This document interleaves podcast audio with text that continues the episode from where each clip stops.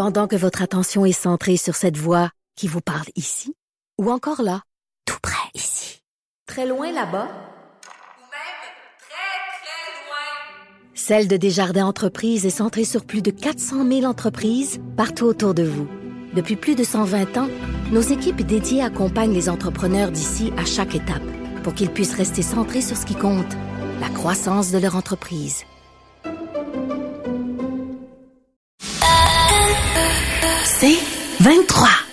Patrick Lagacé en accéléré. Les meilleurs moments du Québec maintenant en moins de 60 minutes. Écoutez, deux discours très importants, inquiétants aussi. Euh, ça avait des euh, échos de la guerre froide. D'abord, président Poutine qui a prononcé un discours d'une minute, euh, d'une minute, pardon, une heure quarante-cinq à Moscou pour justifier ce qu'il appelle encore l'intervention spéciale en Ukraine et à 1200 kilomètres de là, à Varsovie, le président américain Joe Biden aujourd'hui était là pour vanter les mérites de la liberté, pour saluer les Ukrainiens, saluer les Polonais aussi qui appuient euh, les Ukrainiens en ces temps extrêmement difficiles. On va décortiquer immédiatement le discours de Vladimir Poutine avec Ferry de Kerkov, ancien diplomate canadien à Moscou de 92 à 95, donc dans la période post-soviétique. Aujourd'hui, professeur à l'École supérieure d'affaires publiques et internationales de l'Université d'Ottawa. Professeur de Kerkov, bonjour. Bonjour. D'abord, écoutez, on se croirait en pleine guerre froide, les présidents euh, russes et américains qui s'attaquent par discours interposés le même jour. Biden à Varsovie, Poutine à Moscou. Est-ce qu'on est dans une nouvelle guerre froide?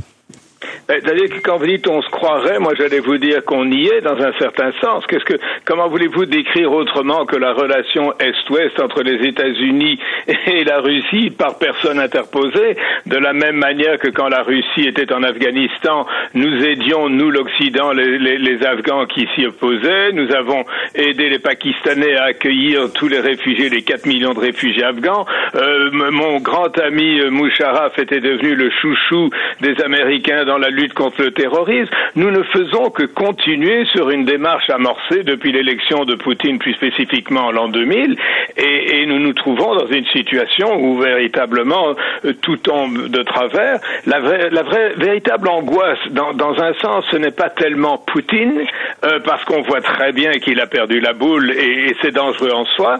Moi, ce qui m'inquiète tous les jours quand je me lève le matin, c'est est-ce que maintenant que les, les républicains ont le contrôle de la Chambre des représentants, est-ce que cette espèce de, de constance américano-OTAN face à l'agression euh, de la Russie contre l'Ukraine va-t-elle tenir? Est-ce qu'on va avoir tout à coup ces espèces de retours de flamme euh, typiquement américains dans le sens que c'est la politique intérieure qui domine par rapport à la politique extérieure, même dans des cas d'urgence aussi massive que celle que l'on vit maintenant? Alors nous vivons véritablement une situation dangereuse. Je sais que les ténors du Parti républicain soutiennent l'aide américaine, mais il est incontestable qu'il va y avoir un flottement, qu'il va y avoir notamment de la part des Américains une demande de vérification de l'utilisation des milliards que les Américains ont donnés pour, pour aider les, les, Ukrainiens. Donc, si vous voulez, il y a, il y a ces dimensions internes que l'on, auxquelles on ne s'adresse mmh. pas tellement souvent. Mais en ce qui concerne le, le discours de Poutine, moi, je, je, ne peux que vous citer le conseiller de la, de, du chef de la, de, du, du bureau présidentiel d'Ukraine qui s'appelle Podolyak, quelque chose comme ça, et qui disait Poutine a montré publiquement sa, sa non-pertinence et sa confusion, et, et parce que euh, là maintenant avec Poutine, il y a des nazis, des martiens et des théories de la conspiration. Enfin, c'est quand même costaud. Professeur de Kharkov, bon, vous connaissez, disons, vous avez été basé en Russie à Moscou, vous connaissez un peu euh, oui. le contexte politique, etc. J'ai lu le discours de Poutine.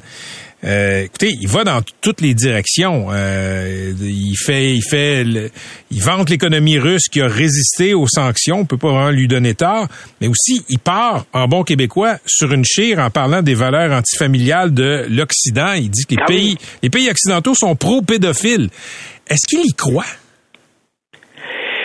Je crois qu'il y a un mélange de, de ce que j'appellerais cette espèce qui parfois est très belle de l'âme slave, où, où, les excès, les extrêmes mm. sont constamment en conflit les uns avec les autres. Et on finit par croire à son propre discours. Mais je ne pense pas que Poutine, qui a quand même, qui connaît quand même l'Occident, qui a vécu en Allemagne, euh, qui a quand même eu, vous savez, quand il parlait à George Bush, le fils le, le moins intelligent des deux, et que, et que Bush disait I can see in the the soul of this man. Euh, bon, Bush était visiblement totalement aveugle, mais, mais Poutine connaît quand même l'Occident. Il sait très bien que toutes ces histoires-là sont des rotomontades.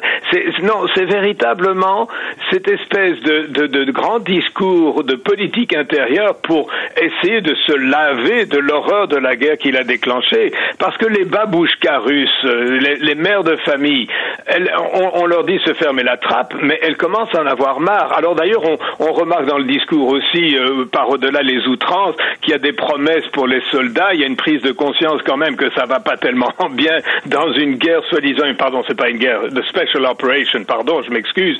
Non, mais mais on, on, on sent que dans ce discours-là, qui rappelle exactement celui qu'il a prononcé il y a exactement un an au début de la, de la guerre, il y, a, il y a cette espèce de côté mythique, mais Poutine n'est quand même pas complètement idiot. Il, mm. il doit bien se rendre compte qu'il y a dans, dans, tout ça, il y a des, des, des, exagérations et des mensonges extraordinaires. À partir du moment où c'est lui qui dit que la guerre a été commencée par l'Occident, alors que ce n'est absolument pas vrai, qu'est-ce que vous voulez? Tout est tout est tout est hypothétique, tout est faux, et, et, et ça n'a plus aucun sens. La, la vraie question, c'est est-ce que Poutine a perdu complètement tous les plombs ou est-ce qu'il lui en reste encore? J'espère qu'il lui en reste encore. Vous avez vous avez euh, écouté le discours euh, de, de, Vladimir Poutine, Ferry de Kharkov. Qu'est-ce ouais. qui est vrai et à quoi on devrait s'attarder dans ce discours-là, qui est fleuve 1h45 Je dirais que ce qui est vrai, c'est probablement la prise de conscience et l'admission de la difficulté que, au fond,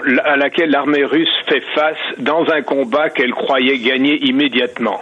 Et je crois que ça, c'est un message vrai parce qu'il a besoin de le dire à sa population, à qui il avait promis d'être à Kiev trois jours après l'attaque. Je crois que c'est davantage ça. Il y a aussi cette prise de conscience de la difficulté, à la fois littéralement sur le terrain des soldats qui, qui se font décimer, qui sont mal équipés.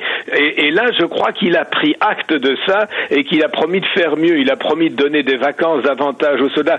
Si vous voulez, il y a, y a ce message qui est pour essayer de, de prendre acte de façon à ce qu'il ne soit pas attaqué sur la gauche ni sur la droite et qui reprenne au fond à son compte ce que Frérogin, par exemple, celui qui a le, le, le groupe Wagner, euh, qui ne cesse de critiquer, parce qu'il y a même des, vous savez, ce qui est intéressant en Russie, ça, ça ne m'étonne absolument pas, plus les, les, les, vrais partisans de Poutine sont plus durs que Poutine lui-même et, et, et, le critiquent finalement de façon indirecte, mais comme ils sont tellement acharnés à défendre la politique de Poutine, on ne peut pas les mettre en prison. Autrement dit, Poutine a besoin de calmer cela en disant nous allons continuer jusqu'à la fin, ce qui est assez atroce pour le reste de, de, des mois à venir, mais en même temps, il est obligé de composer et de, et de lâcher un peu du lest à l'égard de sa propre population. Alors, si vous voulez, c'est davantage ça, mais sinon, les, autres, les autres conneries, pardonnez-moi l'expression qu'il a prononcée, euh, si vous voulez, je peux pas vous donner quelque chose de mmh. réaliste. Mais je crois que cette prise de conscience de l'état des choses est peut-être un, une,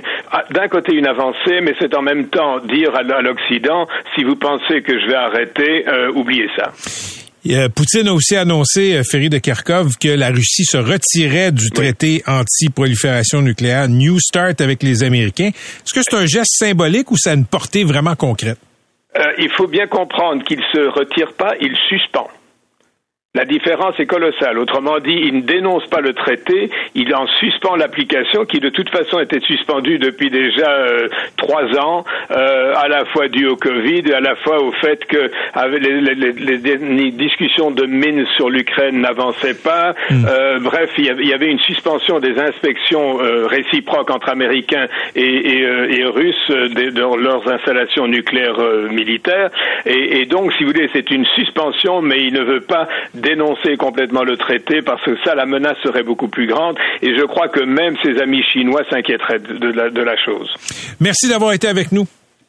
Avec plaisir. À la prochaine. C'était Ferry de Kharkov, voilà. ancien diplomate canadien, a euh, été à Moscou de 92 à 85, désormais professeur à l'Université d'Ottawa. Оно потрясает своим достоинством, глубоким осознанием каждым, я подчеркну каждым, неразрывной своей собственной, неразрывной своей собственной судьбы с судьбой Отечества. un extrait du discours aujourd'hui du président Vladimir Poutine et je vous donne le contexte. Poutine donne un discours à la nation russe euh, de Moscou et euh, à Varsovie, à 1200 km de là, dans le pays voisin de la Pologne, ben Joe Biden est là au lendemain de sa visite à Kiev et chante les louanges de la liberté, remercie les Polonais, remercie les alliés de l'Ukraine et salue les Ukrainiens. On se croirait revenu à la guerre froide. Salut Philippe. Salut Patrick. Tu as lu euh, le discours intégral de Poutine sur le site du Kremlin. Qu'est-ce que tu en tiens? Euh, c'est très bizarre, hein, parce qu'il essaie clairement de positionner le conflit entre l'Ouest décadent, parce que c'est la description qu'il fait de l'Ouest, des pays de l'Ouest, et la Russie qui devient, euh, dans ses paroles, la gardienne des valeurs traditionnelles. Là. Un peu plus, il aurait utilisé le mot woke. Le mot woke est pas là, mais ça suppose beaucoup de ça. Euh, je, je, vais te lire euh, un extrait de son discours que j'ai traduit là, sur le site du Kremlin. Non, je lis pas le russe, mais c'est en anglais. Le, Kremlin met le discours, une traduction en anglais. Alors, et, voici ce qu'il dit tout à coup dans son discours. Poutine, il dit, il parle des pays de l'Ouest, il dit, regardez ce qu'ils font à leur population tout est axé sur la destruction de la famille, de la culture et de l'identité nationale, sur la perversion et l'abus envers les enfants, incluant la pédophilie, ce qu'ils ont décrété comme normal dans leur vie. Ils obligent les prêtres à célébrer des mariages entre gens du même sexe. Et là, là, il enchaîne, Patrick, et là, il cite les saintes écritures. Je savais pas que Poutine était religieux à ce, point, mais il parle des textes sacrés qui nous rappellent que la famille, c'est l'union entre un homme et une femme. On, on dirait un candidat républicain dans le fin fond de l'Arkansas. Oui, et ben, oui, effectivement. Il y a des, il y a des bouts du discours là, que ça, ça, ça, ça ressemble à ça. Euh, et, et, il ajoute là une phrase. Euh, il dit, écoutez, il y a des millions de gens dans les pays de l'Ouest qui réalisent qu'on les conduit dans un désastre spirituel. Alors ça, c'est, une grande partie du discours. Puis c'est vraiment fait, bien sûr, pour euh, euh essayer de créer une certaine unité euh, des Russes autour de son de, de, de l'agression que le Kremlin a, a commandé. Mais tu sais, j'ai lu beaucoup beaucoup d'articles au cours des derniers jours de reporters euh, qui sont en Russie ou qui ont beaucoup de contacts en Russie, qui travaillent pour le Washington Post, le New York Times, le Guardian. Et ce qu'ils racontent, la plupart des journalistes qui sont là, Patrick, c'est que le discours de Poutine, son, opération de propagande, ça fonctionne. Que dans des rencontres, les journalistes qui disent quand on rencontre des gens comme ça, puis qu'on parle un peu, ce discours-là de l'Ouest qui veut absolument nous écraser, là, c'est, on le dit de plus en plus. Alors on peut se demander pourquoi, pourquoi c'est comme ça?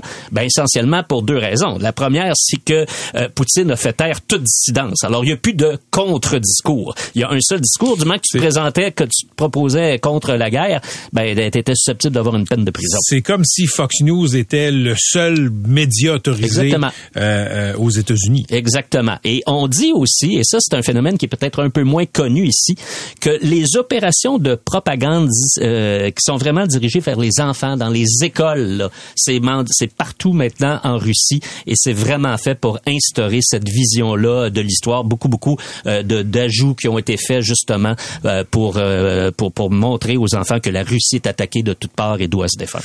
Il, il, y, a, il y a beaucoup insisté, moi aussi j'ai lu le, le, discours de Poutine, Philippe, sur, sur le fait que c'est pas d'hier que l'Occident veut en finir avec la Russie. Écoute, il remonte à l'Empire austro-hongrois qui a été défait dans la Première Guerre mondiale. Ouais, il remonte très, très loin dans le temps. Il donne beaucoup d'exemples, évidemment, la Deuxième Guerre euh, mondiale, euh, beaucoup, il revient, il revient beaucoup là-dessus, et les, allusions aux Ukrainiens et au gouvernement ukrainien, ukrainien qui sont, selon lui, des nazis, des néo-nazis, là, ça revient euh, constamment dans, dans, dans, son discours. Et tu, sais, tu lis ça, là, c'est quand même formidable de penser que le gars qui dit ça, le président russe qui dit ça, c'est celui qui emprisonne tous ses opposants politiques, celui qui a passé une loi pour interdire à tous les gens d'avoir une opinion contraire à la sienne sur la guerre en Russie. Là, je l'en parlais tantôt. Si on, d'abord, si on prononce le mot guerre en Russie, c'est pas une guerre pour les Russes, c'est pour le Kremlin, c'est une opération militaire spéciale. Euh, tu peux être condamné à, la prison. Il y a des gens qui manifestaient là une fois par semaine, ben c'est terminé tout ça. Alors, il n'y a pas plus anti-démocrate que Vladimir Poutine. Puis il est là dans un discours, puis il se drape justement pour dans dans, dans une espèce de de, de, de, de, voile dans lequel lui représenterait là le la, la bonne façon de vivre sa vie puis de bien diriger un peuple. Alors tu lis ça puis c'est bon, c'est profondément choquant, mais il y a aussi et quelque chose qui m'a fasciné dans son discours, Patrick, c'est il revient sur deux éléments, beaucoup beaucoup sur l'économie, très très actif sur l'économie, puis il dit qu'il faut vraiment que il dit que l'économie russe a résisté. Oui, exactement. Macron a dit que c'était pas si vrai. Ouais, ben puis tu sais, je pense aussi là, que malgré que le pétrole puis continue d'exporter des hydrocarbures, ça devient de plus en plus difficile. Puis il y a beaucoup d'experts qui disent que les prix ont tellement baissé qu'ils ont à peine leur coût de production quand ils vendent le pétrole. Alors ils vont faire pas mal moins d'argent qu'ils en, euh, en faisaient. Là. Il y a des, des experts qui évaluent fallu à peu près 40 de moins en revenus de tout, de, de les hydrocarbures dans le sens euh, large. Alors c'est certainement un problème. Mais il en appelle beaucoup aux oligarques aussi. Hein. Il disait, il dit,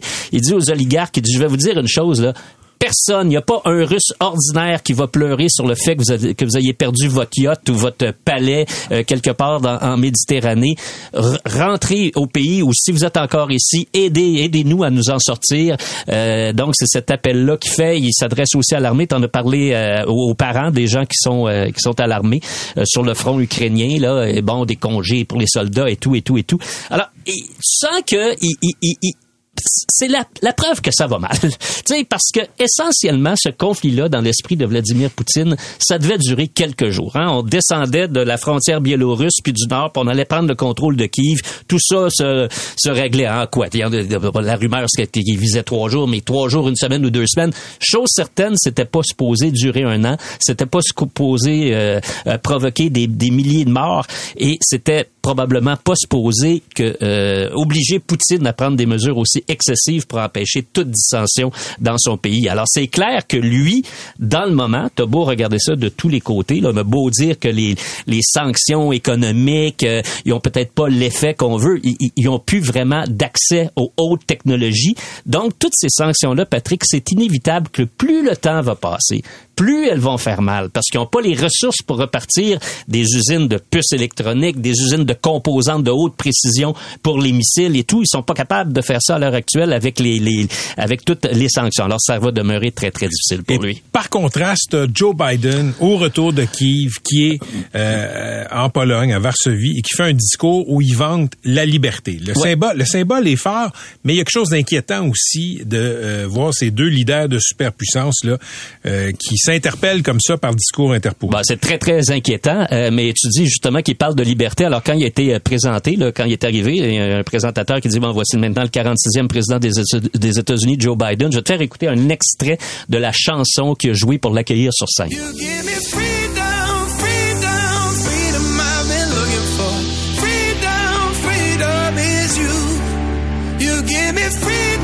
Alors voilà, vois-tu, Freedom, hein, tu me donnes la liberté, Freedom. C'est une chanson, je ne connais pas, c'est Kigo, c'est un Norvégien qui est DJ et Zach Abel, on trouve la chanson un peu mhm. partout sur les, les plateformes. C'est avec cette chanson-là qui, euh, qui a été accueillie, puis là, il fait son discours, il dit bonjour à la Pologne et tout. Et là, il a fait un discours, franchement, là, pour un gars qui a eu l'horaire qu'il a eu dans les, euh, dans les, dans les derniers jours, c'est un discours qu'il, tu sais, il le matraque, son discours, là. Il est là, il est très présent, il est très énergique, des fois, on va dire, de Joe Biden, sais, oups, il se perd un peu dans ses phrases. Sleepy Joe. Ouais, ben là, il était pas sleepy puis c'était Awake Joe, puis euh, pas pas à peu près. Il y a même, je lisais aujourd'hui un commentaire, quelqu'un qui disait, en raison de la fatigue, là, c'était clair qu'il était sur l'adrénaline. Il était là, puis là, il parle devant quoi? Je pense qu'il y avait 30 000 personnes, puis il est accueilli en héros. Les Polonais aiment beaucoup le Biden, puis aiment beaucoup l'appui américain parce qu'ils craignent tellement euh, la Russie.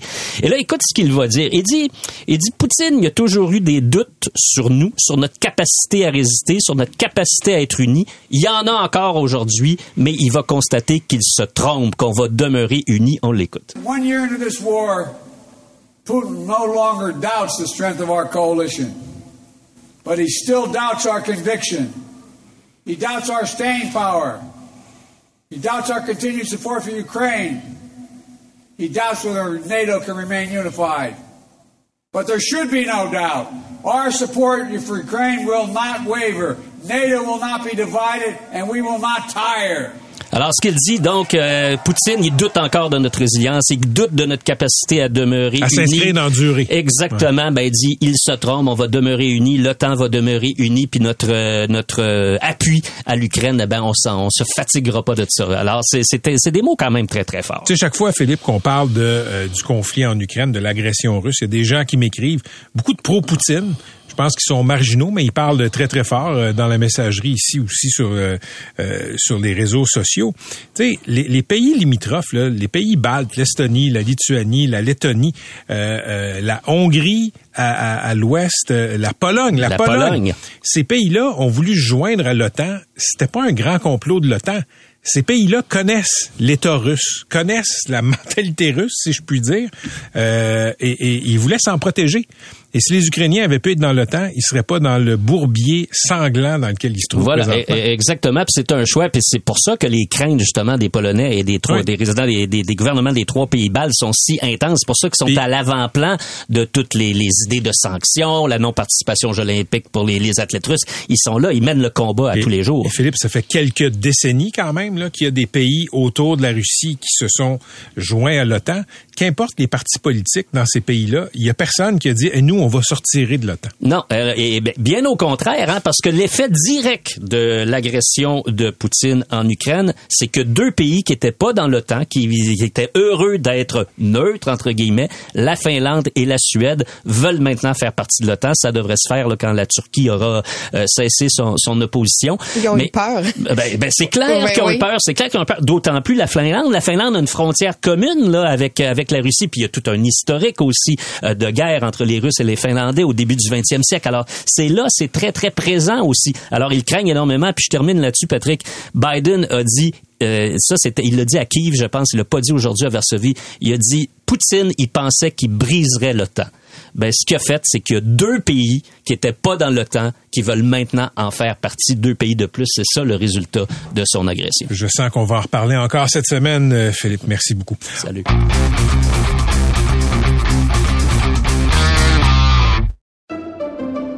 Pendant que votre attention est centrée sur cette voix qui vous parle ici, ou encore là, tout près ici, très loin là-bas, Ou même très, très loin. Celle de Desjardins Entreprises est centrée sur plus de 400 000 entreprises partout autour de vous.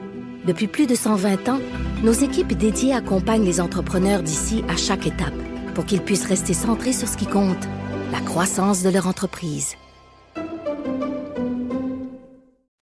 OK, euh, l'itinérance, on le sait, est en hausse partout au Québec, mais surtout à Montréal. C'est très, très visible. C'est de plus en plus visible. Et présentement, les instances politiques là, se lancent la balle, se relancent la balle. En entrevue, euh, Valérie Plante hier a demandé au fédéral et au provincial d'en faire plus. La semaine passée, Mme Plante avait interpellé euh, nommément le provincial en disant, écoutez, moi, à la ville de Montréal, j'ai pas accès à des infirmières. C'est au, c'est à Québec à faire ça.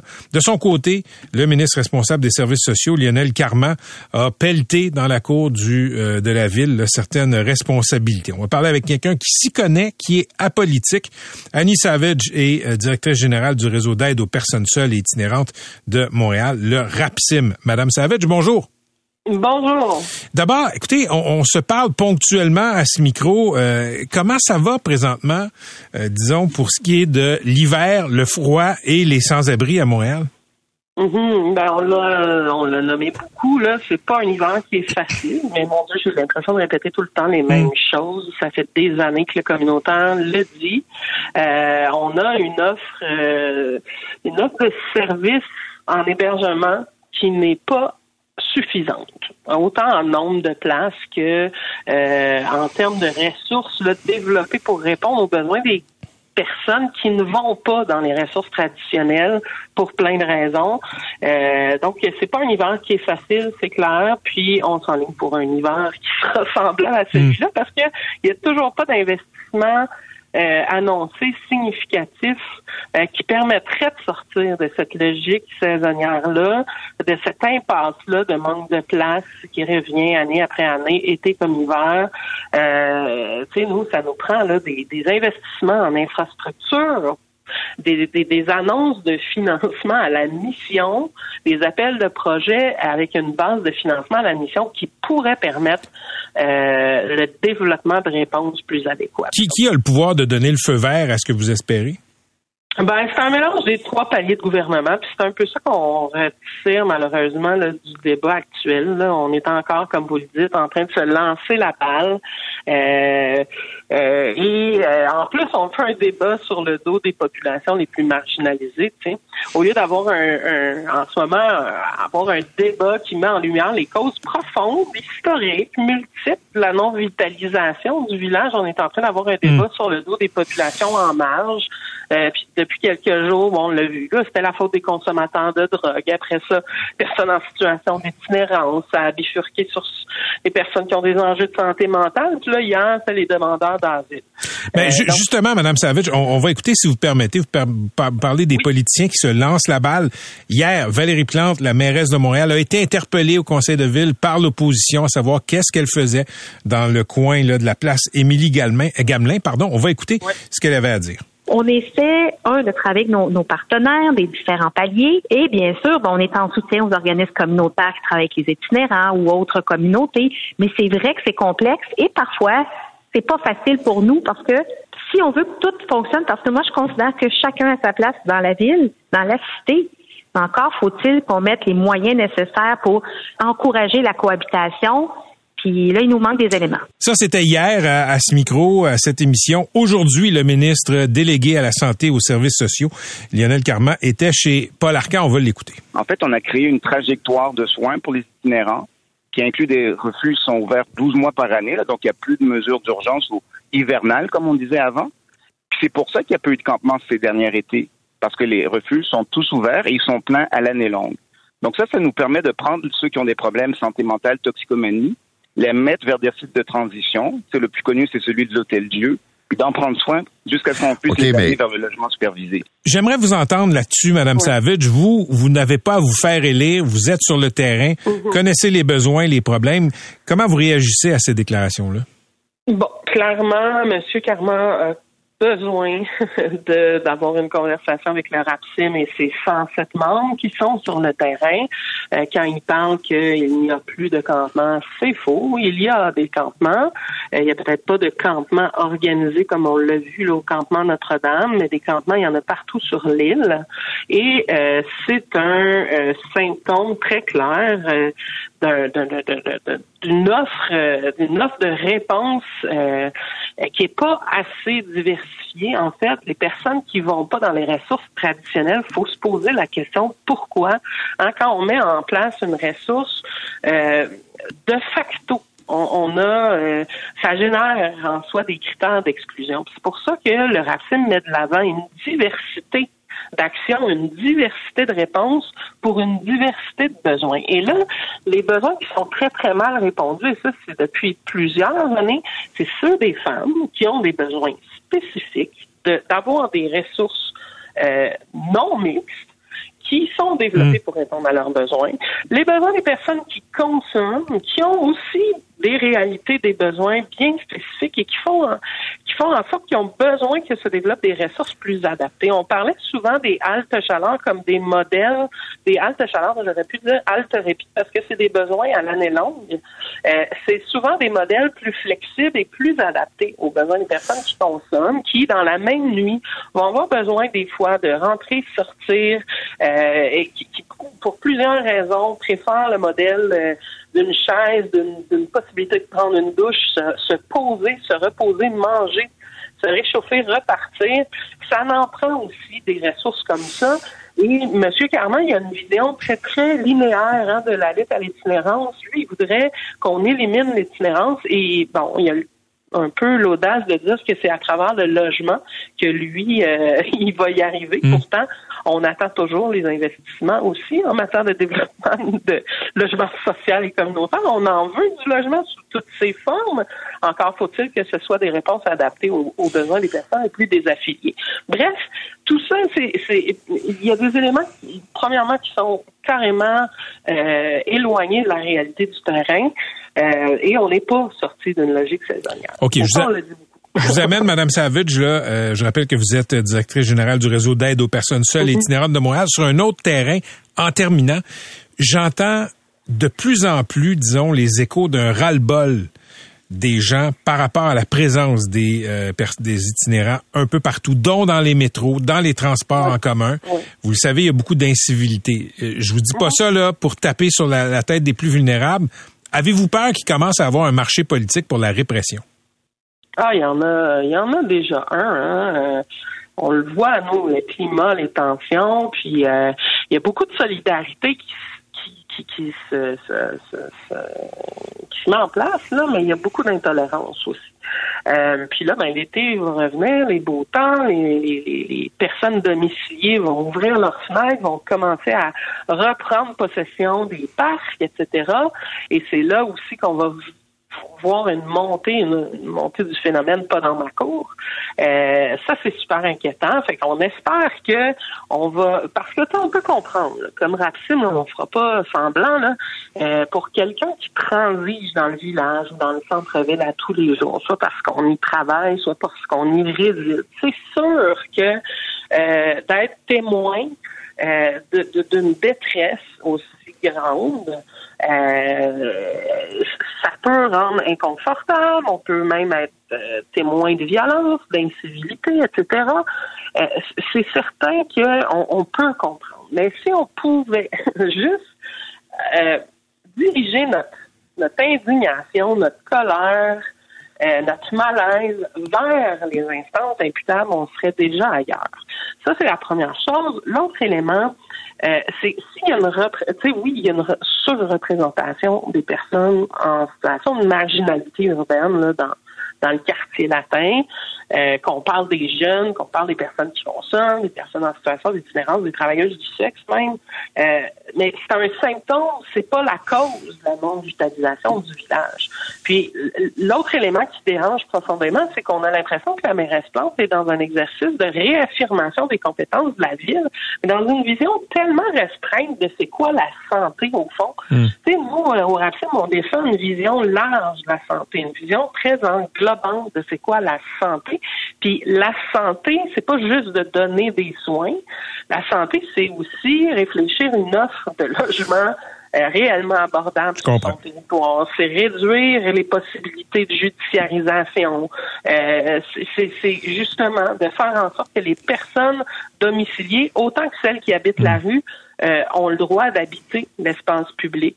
Euh, fait que si je démantèle, si je, fais de la répression, ben euh, je fais pas ma part en matière de santé. On va avoir l'occasion de s'en reparler. Merci d'avoir été avec nous, Madame Savage.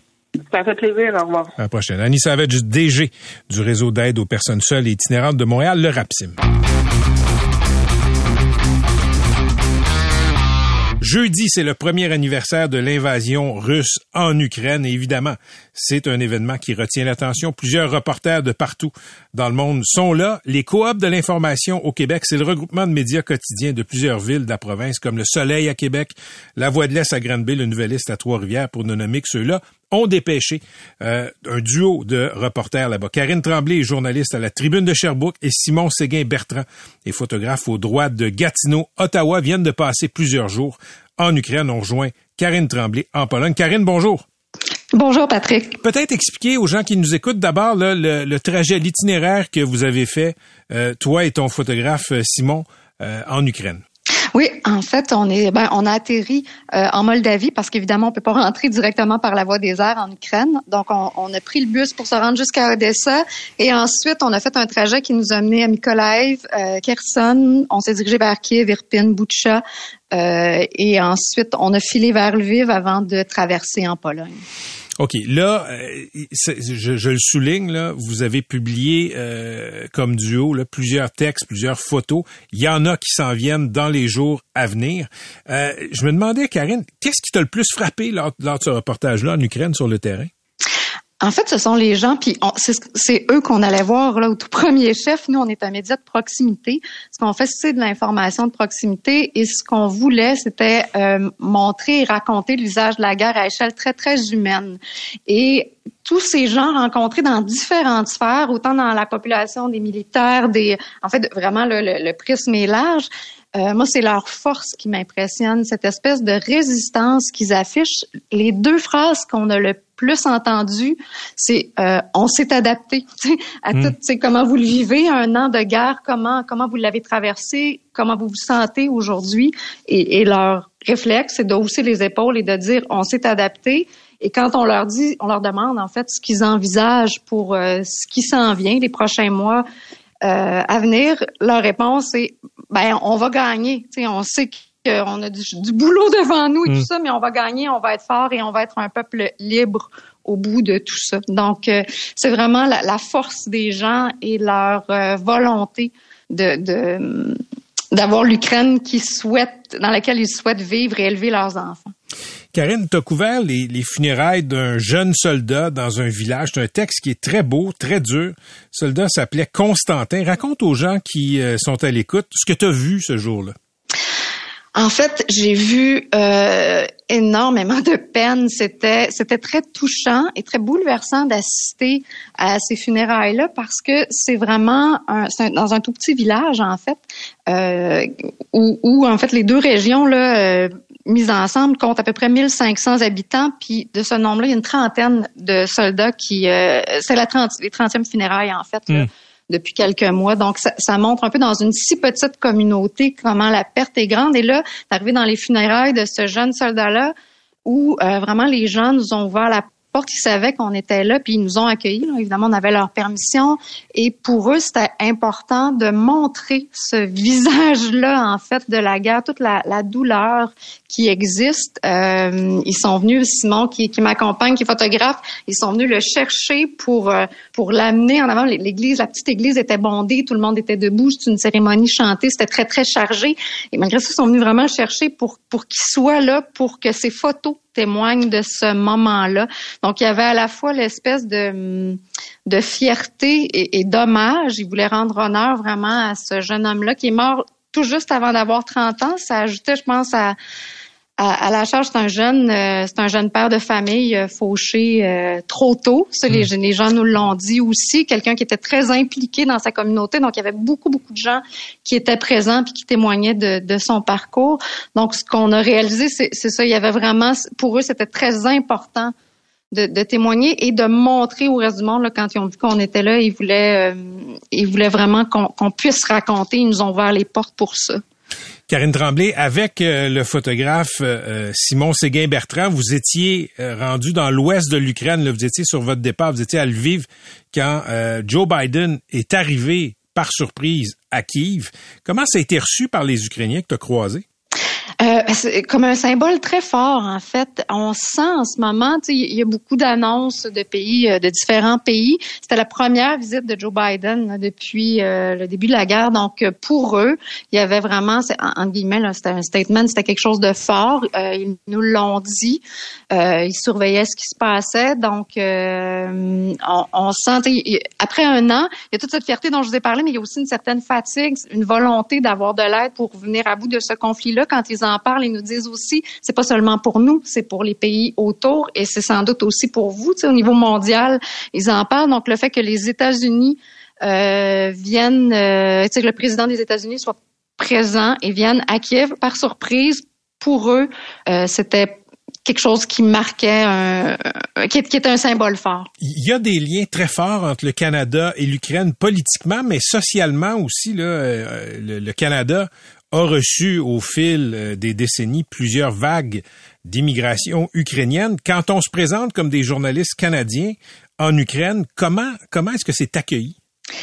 On est accueillis vraiment à bras ouverts. Moi, j'ai été frappée aussi par com- comment c'est un peuple qui est accueillant. Puis aussitôt qu'on dit qu'on est canadien, euh, le sourire est grand, l'échange est facile. Il y a cette espèce de connivence très naturelle qui s'installe parce qu'effectivement, ils savent qu'il y a beaucoup d'Ukrainiens euh, au pays, mais ils sont aussi conscients de, de- de l'espèce de, de euh, en fait, ils savent. Nous, on est arrivé un peu après la livraison du premier char qui a été livré par le Canada et plusieurs nous l'ont dit. Ah, vous nous avez envoyé le premier char, on peut rien vous, tu sais, on peut pas vous refuser une entrevue, on peut pas. Donc il y a vraiment cette espèce de, de, de bras ouverts là qui s'installe dès qu'on dit qu'on est canadien. On le sent tout de suite, tout de suite. Ben, on va suivre les reportages dans les journaux de euh, la, des coops de l'information dans les prochains jours. Merci d'avoir été avec nous, Karine. Merci à vous pour l'invitation. Salut, c'était Karine Tremblay, journaliste à la tribune de Sherbrooke et elle est, euh, elle est au retour d'un voyage en Ukraine, d'un voyage de reportage avec le photographe Simon Séguin-Bertrand qui est lui du droit de Gatineau, Ottawa.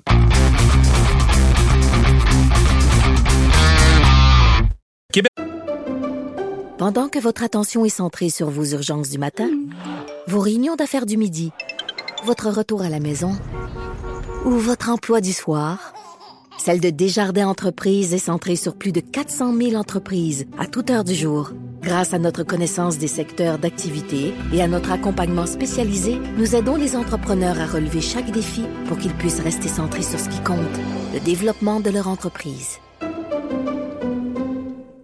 Solidaire a déposé cet après-midi un projet de loi pour euh, protéger un plus grand nombre de locataires aînés des évictions en contexte de crise du logement. On sait qu'il y a déjà une loi qui existe, une loi qui porte le nom euh, de l'ancienne députée euh, Françoise David, députée solidaire, et on veut bonifier cette loi-là. Christine Labrie, députée de Sherbrooke pour QS, responsable du dossier des aînés, elle est au bout du fil. Madame Labrie, bonjour.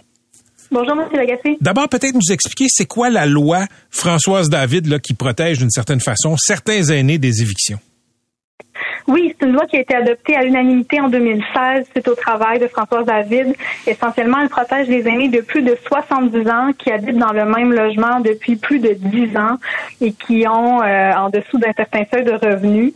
Euh, ça les protège des évictions, des reprises de logement. Et nous, ce qu'on veut faire aujourd'hui avec notre projet de loi, c'est d'élargir la portée de cette loi-là pour protéger les aînés dès 65 ans, dès le moment où ils vivent dans le même logement depuis plus de 5 ans, puis euh, élargir aussi le, le seuil d'admissibilité en matière de revenus parce qu'il y a énormément d'aînés en ce moment qui sont victimes de la crise du logement puis notamment d'éviction. OK, donc 5 ans dans le même logement, 65 ans au moment de euh, la tentative d'éviction, appelons ça comme ça. Et, et le seuil de revenus, ce serait quoi? Ce serait euh, 150% du montant pour être admissible à un logement social. Donc, c'est un, un, montant qui dépend là, de chaque municipalité. L'admissibilité pour un logement social est différente d'une ville à l'autre. Euh, OK. Ça, je je suis pas, sûr de comprendre. Euh, si, si un logement social vaut 500 dollars, ce serait quoi? Euh... C'est pas en fonction du prix du logement social. Okay. En fait, c'est le, le, niveau de revenu pour être admissible à un logement social. Okay. Ce niveau de revenu-là, il est différent d'une ville à l'autre. Donc, nous, dans notre projet de loi, euh, on, on pas de montant de revenu précis. On s'arrime euh, au seuil d'admissibilité, mais en ce moment, le seuil d'admissibilité, c'est euh, exactement le, pour être protégé par la loi Françoise David, c'est exactement la même chose que pour avoir accès à un logement social. Nous, on vient mettre le barème un peu plus haut pour s'assurer de protéger davantage d'aînés. L'objectif, c'est vraiment d'élargir la portée de la loi pour protéger le plus d'aînés possible. Et, la crise du logement, Madame Labrie, touche beaucoup de gens. Euh, là, vous allez sur les personnes âgées, c'est noble, mais est-ce qu'on a des est-ce qu'on a des chiffres, est-ce qu'on a quantifié, disons, les expulsions qui touchent les personnes de 65 ans et plus? Ben moi, je vous dirais en tout cas que qualitativement, au bureau de circonscription, ce sont beaucoup des aînés qui se présentent parce qu'ils sont victimes de la crise du logement, euh, notamment parce que eux, leurs revenus ont surtout suivi euh, l'inflation des loyers. Donc, les, les, loyers qui sont sur le marché, là, qui ont augmenté encore plus que les autres, ils sont incapables euh, d'en trouver, qui sont capables de payer. puis également, c'est un enjeu de déracinement qui est important pour eux. Hein. Ça peut avoir des impacts, notamment au niveau des habiletés cognitives, de, de, de déraciner mmh. un aîné de son milieu. donc, c'est pour ça que c'est particulièrement particulièrement préoccupant quand un aîné est victime d'éviction. Évidemment, c'est plate pour tout le monde. On voudrait protéger tout le monde de ça. Euh, mais le geste minimal qu'on devrait poser, à mon avis, c'est au moins protéger des aînés. OK, je le disais, vous voulez bonifier chez Québec solidaire la loi Françoise David, du nom de l'ancienne députée. Ça avait été adopté, la loi, euh, à l'unanimité en 2016. C'est assez rare ait des projets de loi qui émanent de l'opposition, qui sont adoptés à l'Assemblée nationale. Qu'est-ce qui vous fait croire que le gouvernement pourrait prioriser celui-là? Nous, ce qu'on leur demande, c'est de poser enfin un geste concret euh, pour mieux protéger les locataires face à la crise du logement. Ils ont échoué euh, depuis le début par rapport à cette crise-là. D'abord, ils l'ont nié pendant longtemps. Maintenant, ils la reconnaissent enfin, mais ils échouent, par exemple, à livrer des logements sociaux. Euh, ils viennent la semaine dernière de, de refuser, d'ailleurs, en collaboration avec les libéraux, ils ont refusé qu'on abolisse la clause F du bail. On pourra en reparler si vous le souhaitez. Euh, là, ça commence à être le temps de poser des gestes concrets pour aider les gens à affronter la crise du logement, à défaut de livrer des logements abordables euh, en ce moment même. Ce qu'on peut faire, c'est quand même d'améliorer euh, la, la, protection des droits des locataires. C'est quoi la clause F du bail? Je suis pas familier avec ça. La clause F, c'est ce qui permet euh, à un propriétaire d'un logement construit il y a moins de cinq ans de hausser euh, sans limite le loyer sans que le locataire ait accès à la fixation de loyer par le tribunal administratif du logement. Donc, essentiellement, une personne qui habite dans un logement construit a moins de cinq ans a moins de droits que les autres, ne peut pas avoir recours à la fixation de loyer. Euh, il y a des milliers de personnes dans cette situation-là à travers le Québec parce que le marché de, de l'immobilier, quand même, s'est construit beaucoup de logements dans les dernières années. Euh, juste à Sherbrooke, l'année dernière, on avait évalué qu'il y avait 5000 personnes, qui 5000 logements là euh, euh, sous la clause F. Euh, donc, euh, on veut que la CAQ abolisse cette clause-là. la semaine dernière, la et libéraux ont refusé qu'on abolisse la clause F. On leur propose un nouveau geste concret cette semaine pour élargir la protection des aînés contre les évictions. Euh, pour moi, c'est un test de bonne volonté, là, bien honnêtement. Est-ce qu'ils vont être prêts à poser enfin un geste pour aider les gens à défaut de pouvoir euh, livrer des logements abordables? OK, je veux qu'on parle aussi, euh, parce que vous êtes responsable de DPJ, euh, Madame Labrie, je veux qu'on parle de la mort du petit Thomas Audet. Ça fait l'objet d'une enquête de la coroner Kamel. D'abord, je me demandais, les circonstances de ce décès-là sont, sont assez euh, troublantes. Je me demandais si- com- comment vous avez réagi en prenant, euh, en prenant connaissance des, des, des propos de la, de la coroner Kamel? Ben, écoutez, euh, vous, la- vous avez raison de le nommer. Les circonstances sont vraiment épouvantables. Euh, Le, le dossier avait été, euh, le signalement avait été retenu, hein, puis le dossier a été assigné à un intervenant le lendemain du décès de l'enfant, plusieurs semaines après que le signalement a été retenu, euh, après que le délai était considérablement dépassé là, en fonction du, du niveau de signalement. Euh, c'est des situations qui ne devraient jamais se produire, mais malheureusement, tous les signaux nous montrent que ça pourrait arriver en ce moment même, parce qu'il y a des délais euh, extrêmement longs de- de- d'évaluation des signalements. Là. Je regardais les chiffres ce matin, là, puis en esprit, c'est 95 jours. La cible du gouvernement, c'est 21. Mais la cible du gouvernement, c'est 21, mais ce que dit la coroner Kamel, c'est qu'on devrait implanter à la DPJ une sorte de mesure d'exception pour que quand un enfant a 5 ans et moins, qui fait l'objet d'un signalement, euh, qu'on fasse ça là, très, très rapidement. Et ce qu'elle dit, c'est que à l'époque, en 2016, c'est un manque de budget qui a probablement mené à ces délais-là. Aujourd'hui, c'est un manque de personnel. C'est un peu comme si euh, l'histoire se répétait, mais avec des mots différents. Effectivement, puis elle propose une modalité pour les enfants de moins de 5 ans. J'espère sincèrement que le gouvernement va appliquer cette recommandation-là. Elle met aussi de l'avant qu'il faut agir sur la rétention du personnel. Elle parle de leurs conditions de travail. Elle le dit qu'il y a une surcharge de dossiers puis qu'il faut s'attarder à ça. C'est, c'est, c'est- elle, elle, elle vise en plein dans le mille parce qu'en ce moment, il y a des équipes totalement dégarnies dans différentes régions à la protection de la jeunesse, des endroits où ils sont, par exemple, neuf sur une possibilité de 24 postes. C'est impossible de demander à ces personnes-là de traiter adéquatement les dossiers avec une telle pression, avec une telle surcharge. Euh, puis euh, j'entendais le ministre me répondre ce matin en me parlant des investissements qui avaient été faits euh, à la protection de la jeunesse, mais euh, le, le le bateau est percé. Là. Euh, ils embauchent des gens, ces gens-là repartent immédiatement parce que la pression est trop forte. Ça va prendre des incitatifs plus forts pour euh, attirer et retenir les gens à la protection de la jeunesse. Puis moi, ce que je déplore, c'est que c'est même pas un secteur qui a été priorisé dans les négociations du secteur public, euh, alors que la situation est hautement critique. Il y a eu des décès, il y en a eu plusieurs, euh, puis on est tout à fait à risque que ça se reproduise. là. Ça n'a pas été priorisé. Est-ce que c'est une priorité des syndicats? Ben, écoutez, moi, quand je, je parle au syn- syndicat, ils me répètent régulièrement à quel point la situation est critique à la protection de la jeunesse. Euh, les intervenantes qui quittent la protection de la jeunesse quittent en très mauvais état. Elles vivent beaucoup de violences psychologiques euh, au- au- dans le cadre de leurs fonctions euh, et, et elles ont une pression énorme là, de ne pas échapper d'enfants. Euh, donc, euh, oui, leurs conditions actuellement, elles sont très, très difficiles. C'est nommé à répétition par les syndicats. Euh, moi, ce que je m'attends du gouvernement Legault, c'est qu'ils écoutent les recommandations de la coroner. Puis parmi ces recommandations-là, il y en a une qui vise très spécifiquement la charge de travail des intervenantes, euh, puis qui demande des actions concrètes pour la, la rétention, euh, la valorisation euh, des intervenantes à la protection de la jeunesse. On va suivre ça. Merci d'avoir été avec nous, Madame Labrie. Ça m'a fait plaisir. Bonne journée. C'était Christine Labrie, députée de Sherbrooke pour Québec solidaire. Patrick Lagacé en accéléré. C'est 23. Pendant que votre attention est centrée sur vos urgences du matin, vos réunions d'affaires du midi, votre retour à la maison ou votre emploi du soir, celle de Desjardins Entreprises est centrée sur plus de 400 000 entreprises à toute heure du jour. Grâce à notre connaissance des secteurs d'activité et à notre accompagnement spécialisé, nous aidons les entrepreneurs à relever chaque défi pour qu'ils puissent rester centrés sur ce qui compte, le développement de leur entreprise.